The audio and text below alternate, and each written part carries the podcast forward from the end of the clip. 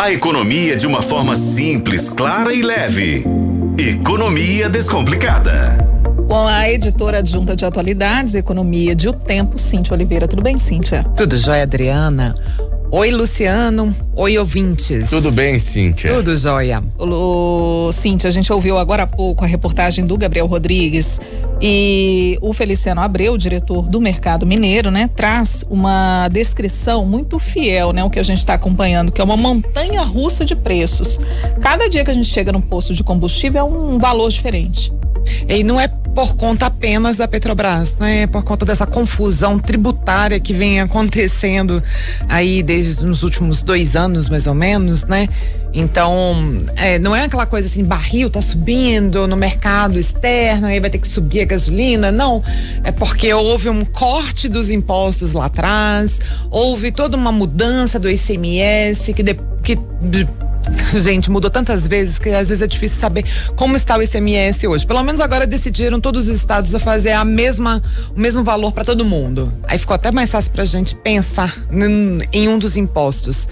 Mas a questão é que vai aumentar é, a partir de sexta-feira, talvez sábado, mas a gente não sabe exato, mas eu acredito que a partir de sexta, por conta da volta integral dos, dos impostos federais, né?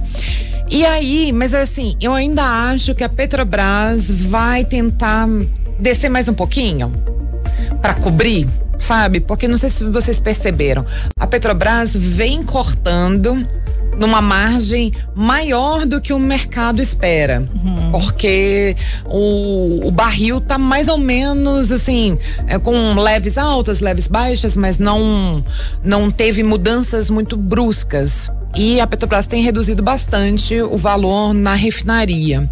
Então, mas eu acredito que ainda tem margem talvez para descer mais um pouquinho. Então a estratégia pode ser desce mais um pouquinho, porque aí depois que restabelecer o valor dos impostos, né, ou as alíquotas dos impostos federais, você chega num valor que aí você já vai saber, ó, esse é o valor e agora vai ser de acordo com as variações que tiver ali mercadológicas realmente. A gente consegue fazer um planejamento, né?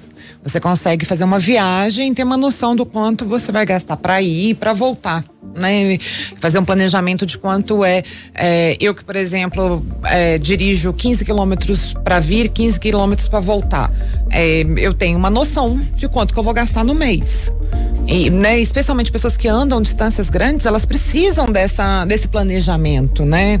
Você precisa ter uma noção, assim, você já separa dentro do seu orçamento, isso aqui é para gasolina né? Então eu, mas eu acredito que o governo federal vai fazer um, de tudo para não deixar a inflação sair do controle. E por isso eu acredito que vai continuar tendo essa interferência na Petrobras para que caia mais um pouquinho. Mas aí não precisa fazer fila, né? Para abastecer. Ah, então. É bom abastecer até sexta-feira. Uhum. É bom, se você puder, botar bastante gasolina, melhor ainda, mas sem fazer fila. Por que não fazer fila, gente? Porque se você faz fila, como eu já vi hoje vários postos com fila, a pessoa não vai baixar o preço.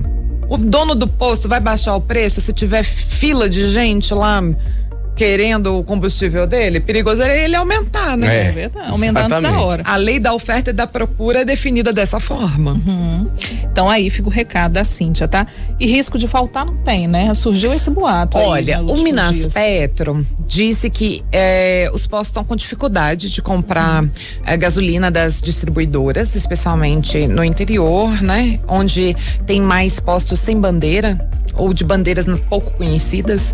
E aí eles têm, estão com dificuldade para encontrar gasolina junto, junto às distribuidoras. Elas preferem aqueles que são das bandeiras, né? Uhum. E aí dizem que estão aumentando o preço porque ah, está difícil comprar. Então, assim, é difícil saber até onde é. vai essa real dificuldade, onde qual localização em Minas está mais difícil para fazer essa compra. É, o Minas Petro ele fala por todo o estado, né? E ele fala de forma geral.